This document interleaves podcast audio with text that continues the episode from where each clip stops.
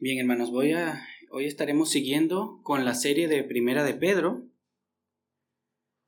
y vamos a estar leyendo Primera de Pedro capítulo 1 versículo 3 y 5. Y como ya le había dicho, esta es una carta general a la iglesia em, y ahora mismo estamos en una sección de los agradecimientos, ¿no? ya pasamos la parte introductoria de los saludos y ahora estamos en la parte donde mayormente, donde normalmente el autor le da gracias a Dios por algo, ¿sí? Y en esta sección especialmente, el apóstol Pedro le está dando gracias a Dios por los beneficios de la salvación, por aquello que Dios ha hecho en nosotros. Vamos a leer el texto, mis queridos hermanos. Eh, primera de Pedro, capítulo 1, versículos 3, 4 y 5. Bendito sea el Dios y Padre de nuestro Señor Jesucristo, quien, según su gran misericordia, nos ha hecho nacer de nuevo a una esperanza viva, mediante la resurrección de Jesucristo de entre los muertos, para obtener una herencia incorruptible, inmaculada, y que no se marchitará, reservada en los cielos para ustedes Mediante la fe, ustedes son protegidos por el poder de Dios para la salvación que está preparada para ser revelada en el último tiempo. Bien, hermanos, eh, el título de la predicación de hoy es ¿Cuál es tu esperanza? Y de eso va a tratar la predicación de hoy, de nuestra esperanza. Hay una esperanza real, hay varias esperanzas. ¿Cuál debería de ser la esperanza correcta del creyente? ¿Hay varias? ¿Es posible que un creyente tenga varias esperanzas? ¿Es, bíblico? ¿O es pecado? Es verdad que podemos depositar cierta esperanza, cierta confianza, ¿verdad? En nuestro cónyuge, por ejemplo. El hecho de que yo amo a mi esposa, cada quien ame a su esposo y confiemos en él, eso no está mal, eso está bien. Es más, somos llamados a depositar cierta confianza en nuestro cónyuge, también en nuestros hijos. Yo espero que mis hijos se porten bien, ¿verdad? Es mi esperanza. En cierto sentido podemos decirlo de esa manera, pero ¿hasta qué grado podemos confiar? ¿Es esa esperanza una esperanza inquebrantable, una esperanza cierta? ¿O es simplemente algo que deseamos que ocurra, algo que es posible, pero no necesariamente tiene que ocurrir? Quizás Ustedes, así como yo, ponen su esperanza que el transporte público los lleve al trabajo, ¿verdad? Todas las mañanas salimos y a veces hasta salimos corriendo para tomar puntual el, el Strassenbahn, el U-Bahn, y confiamos que nos lleve al trabajo. A veces no viene, pero llegamos tarde. Pero confiamos, tenemos la esperanza de que funcione, al igual estamos aquí, tenemos la esperanza de que las sillas sigan siendo sillas, que no se rompan cuando nos sentemos. Sea, podemos depositar cierta confianza en ciertas cosas.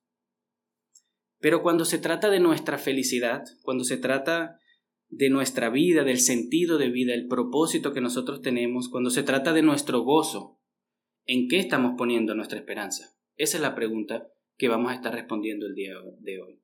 ¿En qué debemos, en qué somos llamados como creyentes a poner nuestra esperanza? Vivimos en un mundo donde la decepción es algo común donde aquello que en un momento nos proporcionó eh, confianza, nos dio eh, esperanza, eh, nos defraudó. No sé si han tenido algún amigo que los traicionó, han tenido quizás algún trabajo que pensaban que le iba a dar lo que necesitaba, le iba a suplir para sus necesidades, que quizás los compañeros lo iban a tratar bien y pues no fue así. Eso suele pasar muchas veces que ponemos nuestras esperanzas, ponemos nuestras confianzas en ciertas cosas y nos defraudan. Nos fallan, porque son falibles. No son perfectas, no son cosas ciertas, son esperanzas como el mundo las determina, son posibilidades. Los creyentes del primer siglo, los receptores de esta carta, tenían bien claro que su única esperanza está en Cristo.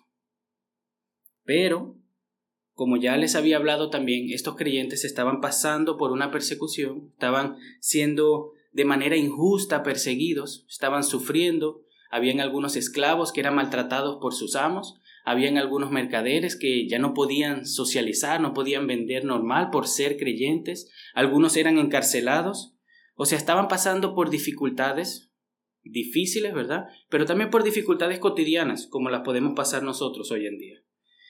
Y estos creyentes, a los cuales eh, Pedro le dirige esta carta, empezaron a depositar su confianza en otras cosas. Incluso se dice que empezaron a dudar de la fidelidad de Dios. Empezaron a dudar de su amor de Dios por lo que estaban pasando.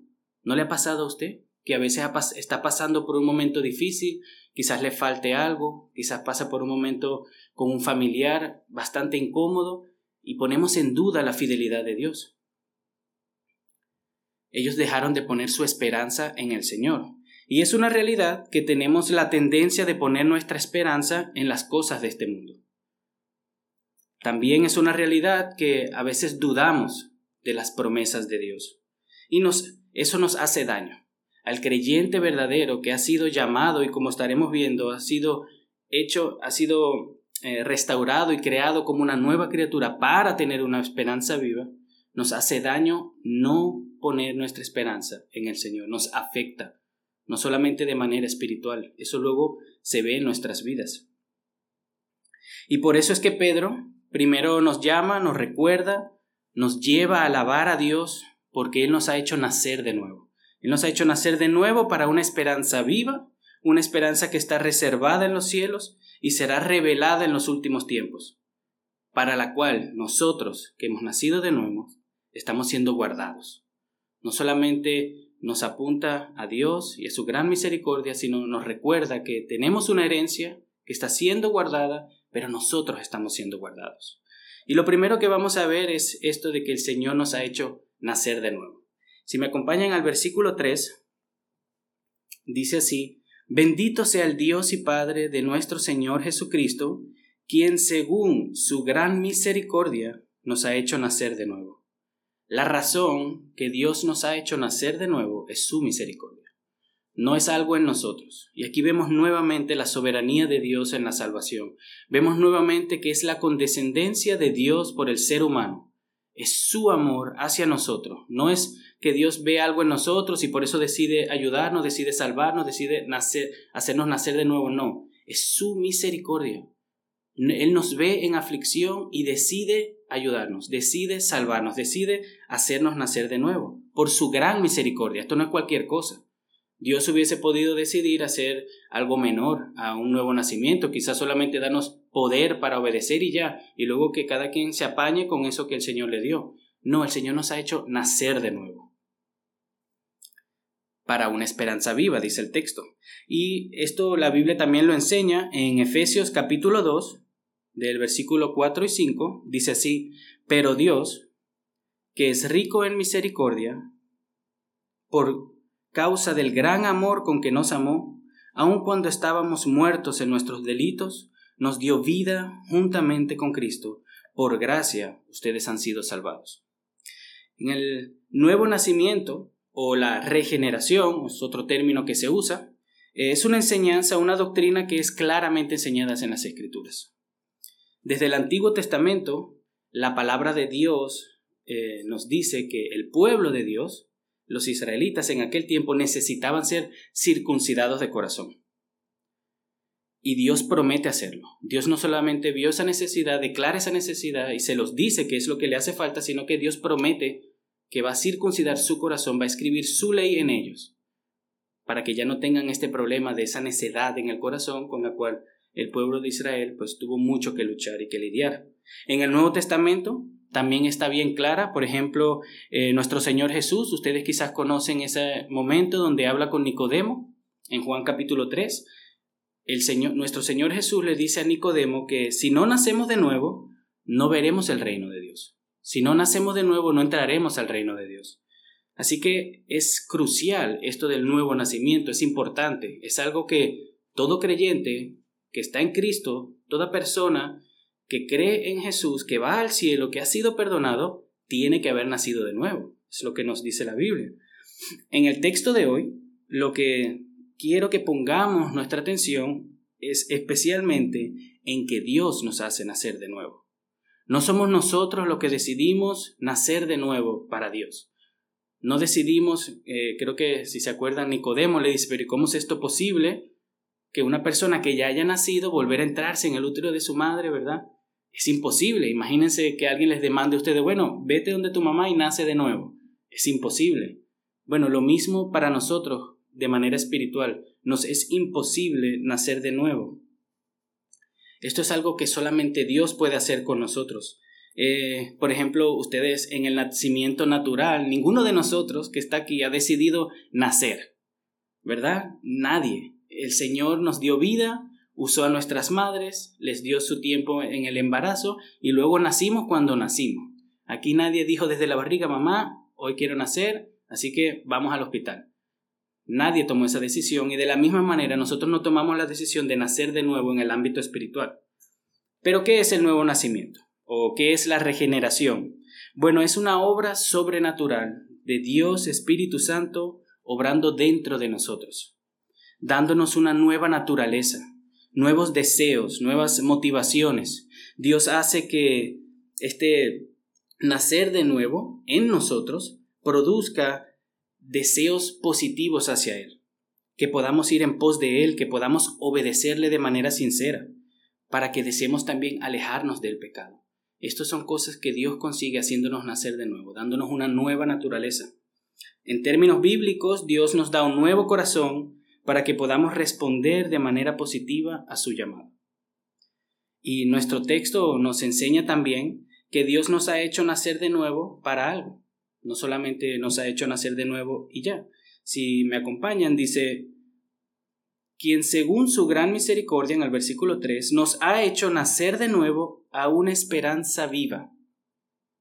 Una esperanza real, hermanos, no como la del mundo, como les decía al principio, esperanzas inciertas. Por ejemplo, aquí en Austria el fútbol es un deporte bien visto, ¿verdad? Imagínense que están viendo ahí un partido y todos aquellos Imagínense que está jugando Brasil y Austria. Entonces, todos aquellos que van por Brasil esperan que Brasil gane, ¿verdad? Ponen su esperanza, quizás algunos por ahí apuestan con un amigo, lo que sea, pero esa es una esperanza incierta, porque depende de muchos factores falibles, muchas, se pueden cometer errores, puede pasar cualquier cosa, puede empezar a llover, puede dañarse lo que sea. Esas esperanzas son inciertas, no así esta esperanza viva que nos está hablando el texto, porque esta esperanza es una confianza en las promesas de Dios. Y Dios es perfecto, Dios lleva a cabo sus propósitos. Estudiamos un tiempo atrás que Dios es todopoderoso, Dios puede llevar a cabo todo lo que Él se propone. Entonces, poner nuestra confianza, nuestra esperanza en el Señor es algo seguro, es un buen trato, por decirlo así. En el versículo 3 vemos también que el fundamento de nuestro nuevo nacimiento es la resurrección de nuestro Señor Jesús de entre los muertos. Y hermanos, la cruz, la cruz es central. La cruz, la obra salvífica de nuestro Señor, era el centro en la iglesia primitiva. Y debería de serlo también hoy, en nosotros. No solamente aquí en el sermón, en el culto, en la iglesia, el domingo, deberíamos de estar mirando la cruz, recordando el sacrificio de nuestro Señor Jesús, sino en nuestra vida. Si ustedes leen el Nuevo Testamento, ustedes leen las cartas, la cruz es algo central para Pablo, para Pedro, para todos los autores. Y de la misma manera debe serlo para nosotros. Nuestra fe, nuestra confianza y nuestro nuevo nacimiento descansan en el hecho histórico, hermanos, que Jesús, la segunda persona de la Trinidad, se hizo hombre, vino a este mundo a vivir de una manera perfecta por nosotros, fue a la cruz tomando nuestro pecado, en sus hombros para morir en nuestro lugar y resucitó al tercer día. Eso es algo históricamente cierto. Hay evidencias, hermanas, extrabíblicas. Usted puede estudiar si quieren. No es solamente que lo creemos por fe. Es algo que ocurrió y nuestra fe está basada en un hecho real. Y así como para los primeros cristianos del primer siglo, los primeros discípulos, esto era un hecho transformador, un hecho que les daba fundamento a su fe, de la misma manera debe de serlo para ahora, para nosotros. Si no creemos en Jesús, si no creemos que Él verdaderamente vino, que Él vivió como una persona normal, más de 30 años, comió, nació, ¿verdad? Si no creemos esas verdades, hermanos, todavía estamos en nuestros delitos y pecados. Porque el Evangelio, las buenas nuevas, el hecho de que Jesús murió por nuestros pecados, no empieza con la muerte de Jesús, empieza con su nacimiento. Y si Jesús no vino a este mundo en carne y hueso, no fue a la cruz en carne y hueso. Entonces esto es muy importante para nosotros. Sin la resurrección de Cristo, nuestro nuevo nacimiento sería imposible. Es el fundamento. Y así te quiero preguntar a ti que estás hoy aquí sentado. ¿Has nacido de nuevo? Volvemos atrás. Esto es algo que Dios ha hecho en nosotros. no es algo que nosotros hacemos, no es algo que nosotros tomamos la decisión, pero examinémonos. Hemos nacido de nuevo. Eres un creyente, Dios te ha concedido ese don del nuevo nacimiento, has notado un cambio en tu relación con las personas, en tu manera de vivir, en tu ser interior. ¿Has sentido amor por Dios? ¿Sientes amor por Dios? ¿Sientes el deseo de agradarle? ¿De alejarte del pecado? ¿Amas a Cristo? ¿Amas su palabra? Estos son evidencias de ese nuevo nacimiento. No solamente decimos, bueno, el Señor me salvó, y ya, y vivimos igual que antes. No, si el Señor nos ha dado un nuevo nacimiento, usted tiene que imaginarse, hermano, un nuevo nacimiento. Esto es algo sobrenatural. Y ahora tenemos una nueva naturaleza, somos nuevas criaturas, creadas para glorificar a Dios. Nuestra manera de vivir de hoy en día no puede ser la misma de la que fue antes de que estábamos en Cristo. No estoy diciendo que ahora vivimos como santos, perfectos, sin mancha, no porque todos tenemos nuestro proceso, todos tenemos nuestro eh, proceso individual en los cuales pues a veces caemos, a veces nos retrocedemos, a veces avanzamos. No podemos también juzgar a los demás por nuestro crecimiento. El Señor obra de manera individual en cada uno, en su proceso, pero hay un avance, hay un cambio, hay una transformación. Es Dios quien nos ha hecho nacer de nuevo. Y si Dios es todopoderoso para hacernos nacer de nuevo, habrán evidencias. Si no hay evidencias, Quizás no hemos nacido de nuevo y nuestra fe es vana. Entonces examinémonos. Tenemos, podemos ver estas cosas en nosotros. Aborrecemos el pecado. Intentamos de alejarnos, cuidarnos. No estoy diciendo que seamos fariseos y que dejemos de hacer todo. Solamente leamos la Biblia, no. Pero hay que cuidarnos. Tenemos que cuidar nuestras almas. Tenemos que cuidar nuestra salvación con temor y temblor, como dice la Biblia. Si estamos en Cristo, el nuevo nacimiento es una realidad en nuestras vidas. Solo aquellos que hemos nacido de nuevo estamos unidos a Cristo. Y solamente si estamos unidos a Cristo somos coherederos con Él. Aquí nadie se salva por sus propias obras. El único, el único que pudo llevar a cabo esta obra salvífica fue nuestro Señor Jesús. Y si ponemos nuestra fe en Él, somos salvos, hermanos. Pero esto transforma nuestras vidas. Y es algo que debemos de mantener recordándonos. ¿Para qué? Para alabar a nuestro Dios. Miren cómo eh, Pedro empieza el versículo, bendito sea el Dios y Padre de nuestro Señor Jesucristo. ¿Por qué? ¿Por qué empieza así? Porque recuerda lo que Dios ha hecho con él, lo que Dios ha hecho con su pueblo. Esto nos debe de llevar a alabar y adorar un poco más a nuestro Señor, por su gran misericordia. Recuerden, hermanos, su gran misericordia. Si nos volvemos al versículo 3, Vemos que hemos nacido de nuevo, como les había dicho, para una esperanza viva, ¿verdad? Pero ¿cuál es esa esperanza? Bueno, en el versículo 4, si me acompañan, dice así la palabra de Dios, para obtener una herencia incorruptible, inmaculada y que no se marchitará, reservada en los cielos para ustedes. ¿Por qué esta esperanza es tan importante? ¿Por qué Pedro eh, lo segundo o lo primero que hace es recordarles esta esperanza viva que tienen, a estos hermanos que están sufriendo, están siendo perseguidos. ¿Por qué esto es tan importante? Bueno, como les había dicho, estos hermanos del primer siglo estaban pasando la mil y una. Desde injusticias, persecución, burlas. Y bueno, es entendible, hermanos, que tuvieran dudas. Si nosotros, hoy, que no estamos siendo perseguidos, de vez en cuando dudamos de la fidelidad de Dios, que es algo que no deberíamos porque no hay razones, pero aún así lo hacemos. Imagínense estos hermanos que están siendo perseguidos, que a veces son encarcelados injustamente.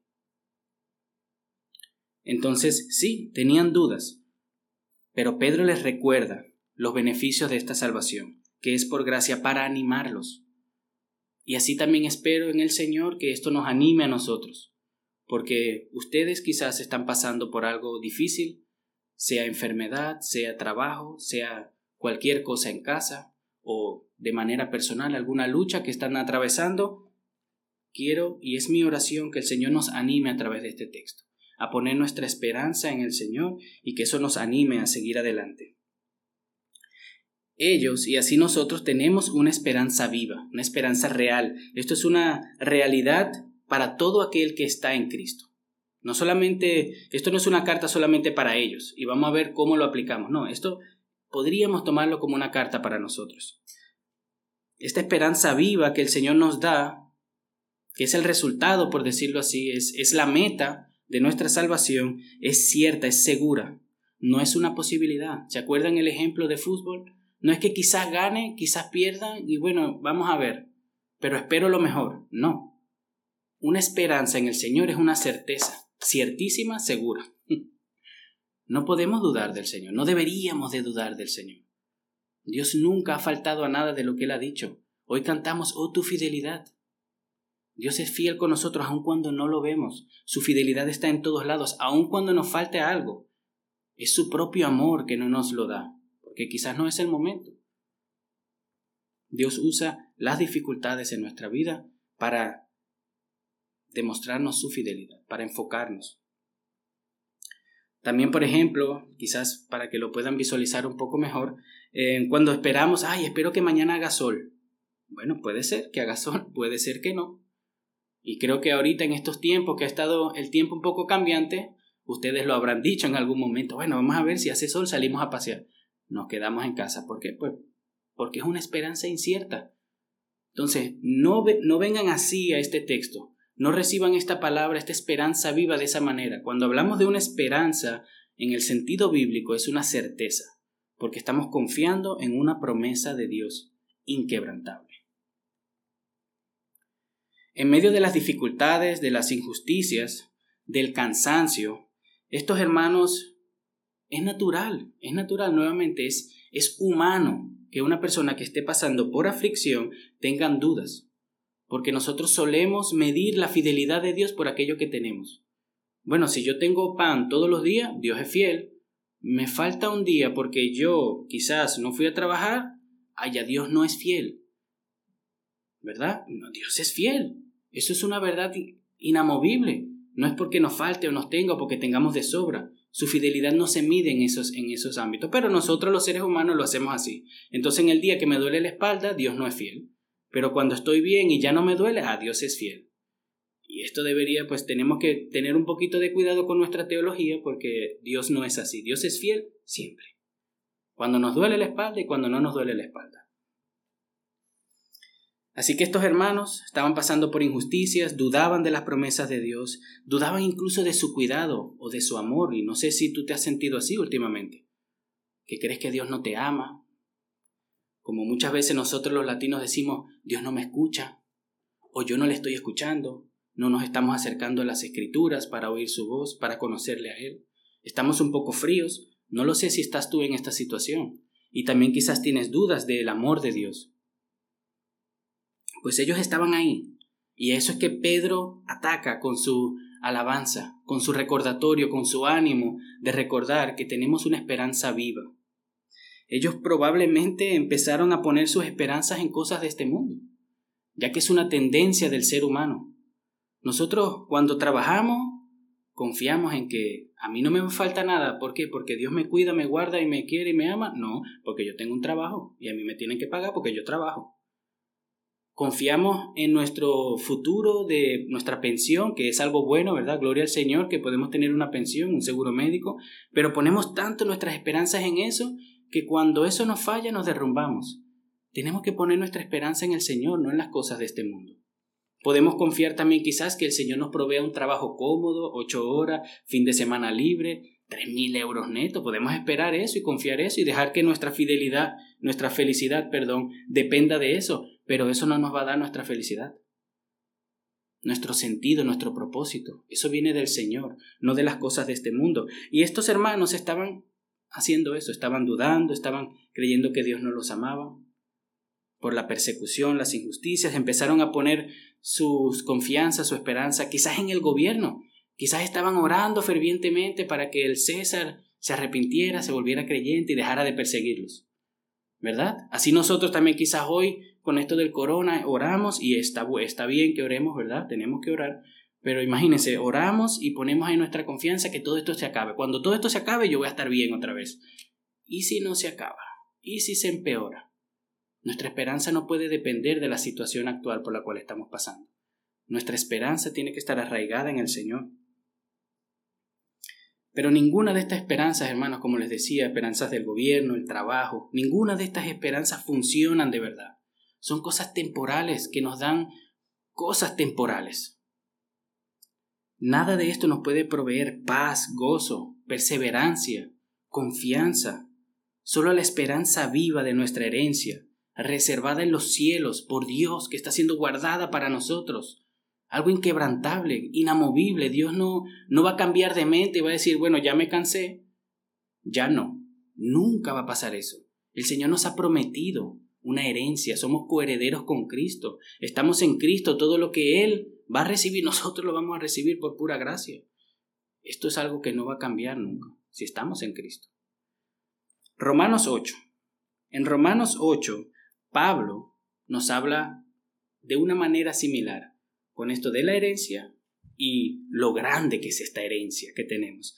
Romanos capítulo 8, versículo 17 dice así, y si somos hijos, somos también herederos, herederos de Dios y coherederos con Cristo si en verdad padecemos con Él, a fin de que también seamos glorificados con Él.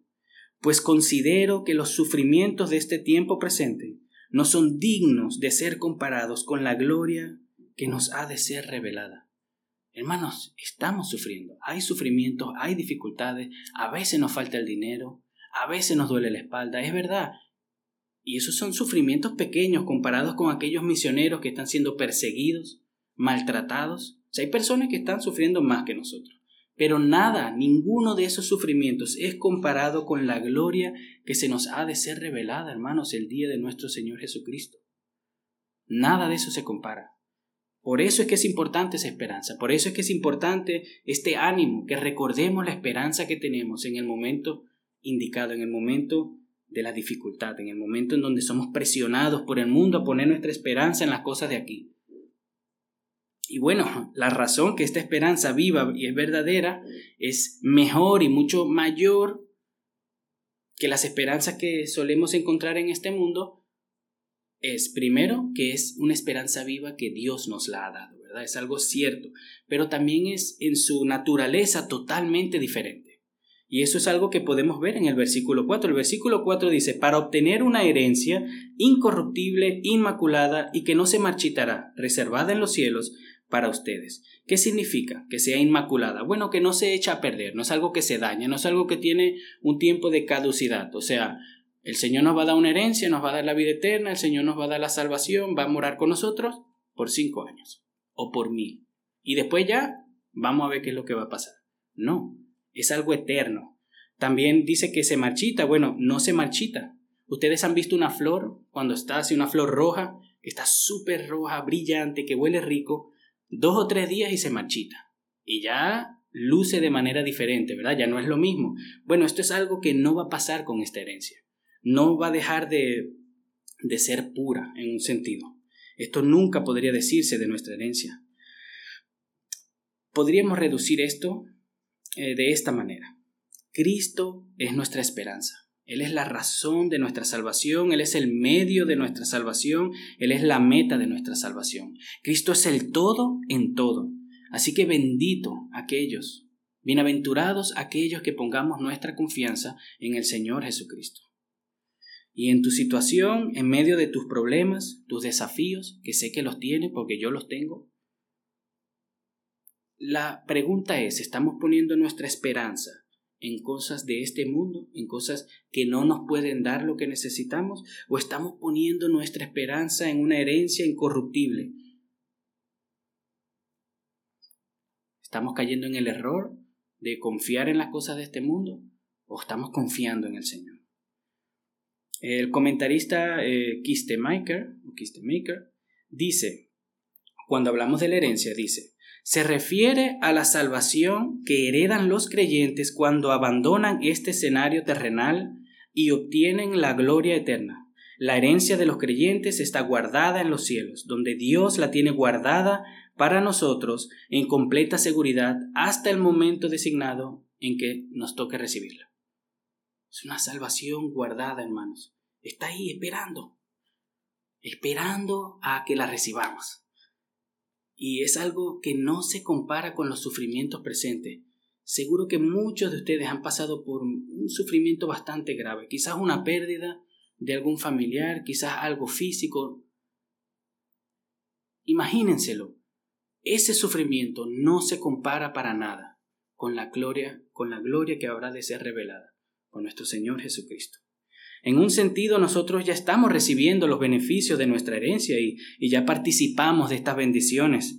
Em, pero la culminación de nuestra salvación en los cielos, ¿verdad? Es algo futuro. Nuestro cuerpo glorificado, por ejemplo, son cosas que el Señor tiene reservada para nosotros para el tiempo final.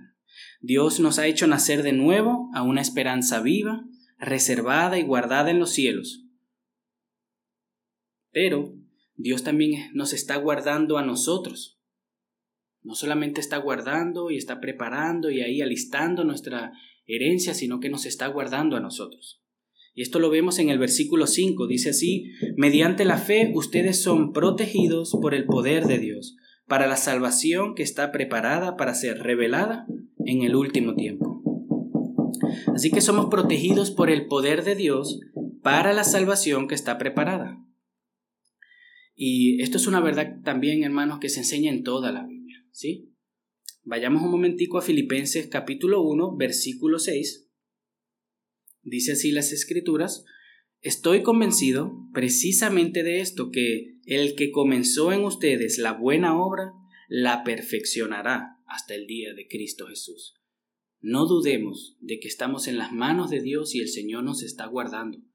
El Señor no solamente nos ha salvado y nos ha dejado aquí en este mundo y a ver si alguien llega a la meta.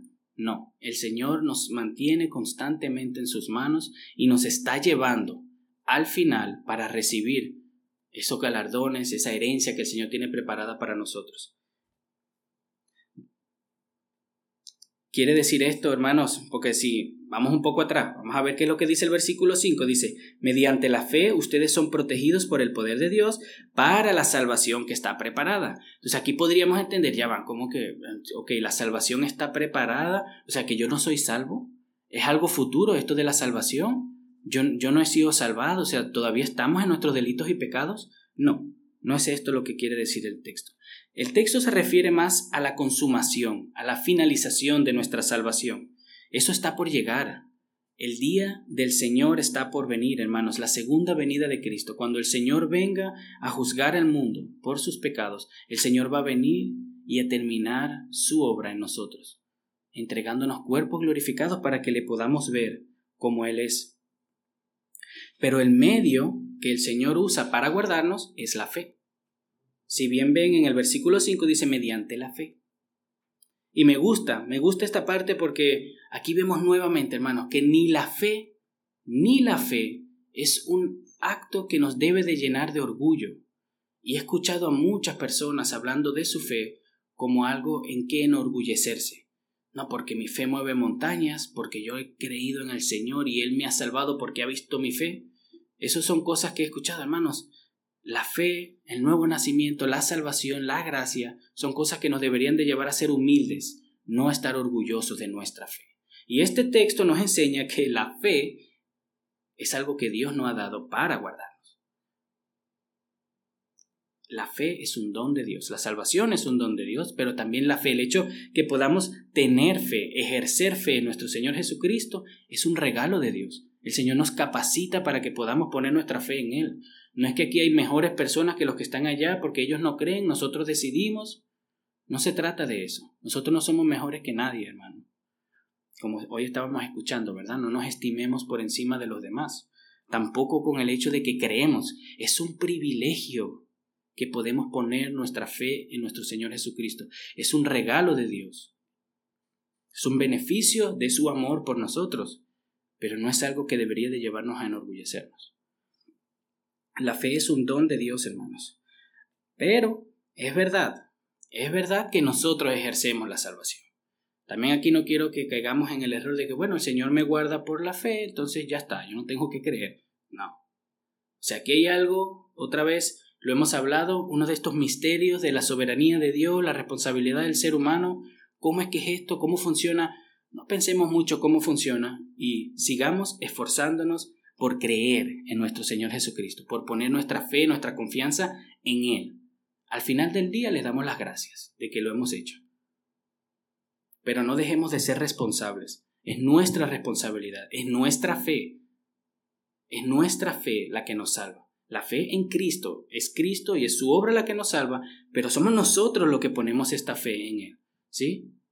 Pero esto sigue siendo un don de Dios. Es un regalo de Dios que no nos debe de llevar al orgullo. Dios no nos promete la salvación con palabras vacías, sino que Él la está llevando a cabo, Él está llevando a cabo su salvación en nosotros por medio de la obra del Espíritu Santo y por medio de su palabra. Dios usa su palabra para obrar en nosotros, para obrar fe, confianza, paz. Dios nos está guardando, así como guardó a sus hijos en medio de las aflicciones, a los primeros creyentes. Ellos estaban pasando por dificultades. Así Dios también nos está guardando a nosotros en medio de nuestras dificultades, por medio de la fe una pregunta, ¿de dónde te piensas tú que viene tu fe en el medio de la dificultad?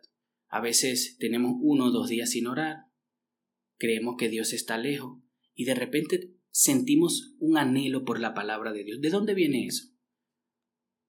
¿De dónde viene esa confianza en el Señor? Cuando todas las cosas parecen imposibles, pero nosotros aún así confiamos que todo va a salir bien. ¿De dónde viene eso? ¿De su corazón? de nuestras propias obras, de nuestro propio esfuerzo, no. Es la obra de nuestro Dios en nosotros para guardarnos a la salvación. Seguro que hemos tenido algún momento frío, algún momento donde no hemos sentido como que buscar a Dios, pero en un momento el Señor nos da convencimiento, nos da arrepentimiento y nos llama nuevamente a su palabra. Es su obra en nosotros. Pero somos nosotros, ¿verdad? Que nos levantamos, que ponemos nuestra confianza y volvemos. Es ahí un obrar de Dios en nosotros para guardarnos para la salvación final. Déjame decirte que Dios ha decidido salvar a la humanidad y Él manda a toda persona que se arrepienta. El mensaje de la salvación es un mensaje que salva, es un mensaje bueno, pero si respondemos bien, si respondemos en fe, si respondemos de manera positiva, si no, estamos en nuestros pecados, si no, todavía tenemos que luchar con esto de la condenación. Si el Señor Jesucristo no ha muerto por nuestros pecados, todavía estamos muertos en nuestros delitos y pecados. El mensaje de la salvación, el mensaje del Evangelio, es un mensaje que trae salvación si creemos en él. Para ir ya terminando, hermanos, tenemos que alabar a Dios, ¿verdad? Pedro llama, exhorta y da el ejemplo, empezando esta carta alabando a Dios por sus misericordias, por su gran misericordia. Nosotros también. Entonces, hermanos, no pongas tu confianza en tu trabajo. Sé que ahorita con esto del corona, lo del Kurzarbeit, o sea, esto de tener trabajos cortos, salarios cortos, hemos, hemos sido probados, ¿verdad? En muchas áreas. Y bueno, ahora que ya se ha quitado, ya nuevamente algunos estamos trabajando ya tiempo completo, se nos está pagando el salario completo y ya nuevamente, ¿verdad? Estamos como que volviendo a la normalidad. Eso no significa que ahora podemos volver a confiar en nuestro trabajo como medio de seguridad. No. Es Dios que nos está guardando, es Dios que nos está proveyendo, es Dios que nos está dando un trabajo, las fuerzas nuestra esperanza tiene que estar puesta en Él, no en el trabajo. El trabajo no nos va a satisfacer, el trabajo no nos va a dar felicidad, el trabajo no nos va a llenar. Tampoco mudarnos, tampoco confiar en el gobierno, tampoco, hermanos, si estamos mejor de salud. Todas esas cosas son buenas, está bien que, que, que querramos, que anhelemos que pasen, pero no pongan sus esperanzas en cosas de este mundo. Pongamos nuestra esperanza en las cosas incorruptibles, en las cosas que no perecen, en las promesas de Dios. Eso es lo que tiene un poder en nosotros que nos da gozo, paz en medio de las dificultades. No confiar en que el gobierno va a tomar buenas decisiones ahora con el corona. Seguro que ya habrán escuchado esto de la nueva variante, de un virus ahí del mono y esto. ¿Qué pasa? ¿Que vamos ahora a volver a vivir en miedo, angustia? No, hermanos. Seguimos teniendo un Dios soberano que controla todas las cosas. El mismo que nos ha guardado hasta ahora nos va a seguir guardando. Y se acabe, no se acabe, venga otro virus. Eso no importa, hermanos. Estamos en las manos de Dios. Él nos está guardando por medio de la fe. ¿Para qué? Para recibir nuestra herencia, que está siendo preparada, guardada en los cielos y va a ser revelada en el último tiempo. Los, eh, perdón, los patriarcas, como leímos en Hebreos 11, ¿verdad? Abraham, eh, eh, Jacob, ellos, ellos no recibieron las promesas en su tiempo. Dios les prometió muchas cosas, pero ellos no vieron las promesas de Dios cumplidas, ellos vivieron por fe toda su vida, anhelando y esperando algo mejor. Y así debemos de vivir nosotros. Estoy diciendo que el Señor no vaya a obrar en nuestras vidas, ¿verdad? Y en algún momento nos vaya a dar algo que anhelemos y decimos. Estoy hablando de la herencia, hermanos, una herencia incorruptible que está siendo preparada en los cielos. Eso no es algo que vamos a recibir ahora, es algo que vamos a recibir cuando nuestro Señor Jesucristo venga. Pongamos nuestra mirada en eso, no en las cosas de este mundo. Déjeme finalizar con una cita. Cuando los cristianos están dolorosamente conscientes de lo que se les ha quitado, como la libertad, la dignidad, la salud o el dinero, es un consuelo recordar los tesoros. No se le, los, eh, perdón, los tesoros que no se le pueden quitar. La misericordia de Dios, el nuevo nacimiento del santo bautismo, la herencia celestial que no puede perecer, estropearse, ni desvanecer. El mercado bursátil puede caer, los edificios se pueden quemar, los bancos se pueden ir a la quiebra, los doctores se pueden equivocar, el amor de, de los familiares puede fallar, pero las buenas cosas que Cristo da nunca fallarán, porque están sobre la base de un hecho histórico irreversible, que Cristo resucitó de entre los muertos. Él vive y porque vive la esperanza también vive. Esa esperanza no sube ni baja como los precios de las acciones de la bolsa de valores. Esa esperanza es valiosa porque no se deriva de nuestros esfuerzos, sino de Dios. Es el regalo de amor de Dios, no algo que nos venda o nos deba. Y así, la vida eterna que Dios promete está guardada en el cielo para ustedes. Mientras tanto, Él nos protege. La esperanza viva está siendo guardada para nosotros. Alientémonos con esa verdad, hermanos. Que el Señor nos ayude a aplicar esta verdad en nuestras vidas. Oremos, hermanos.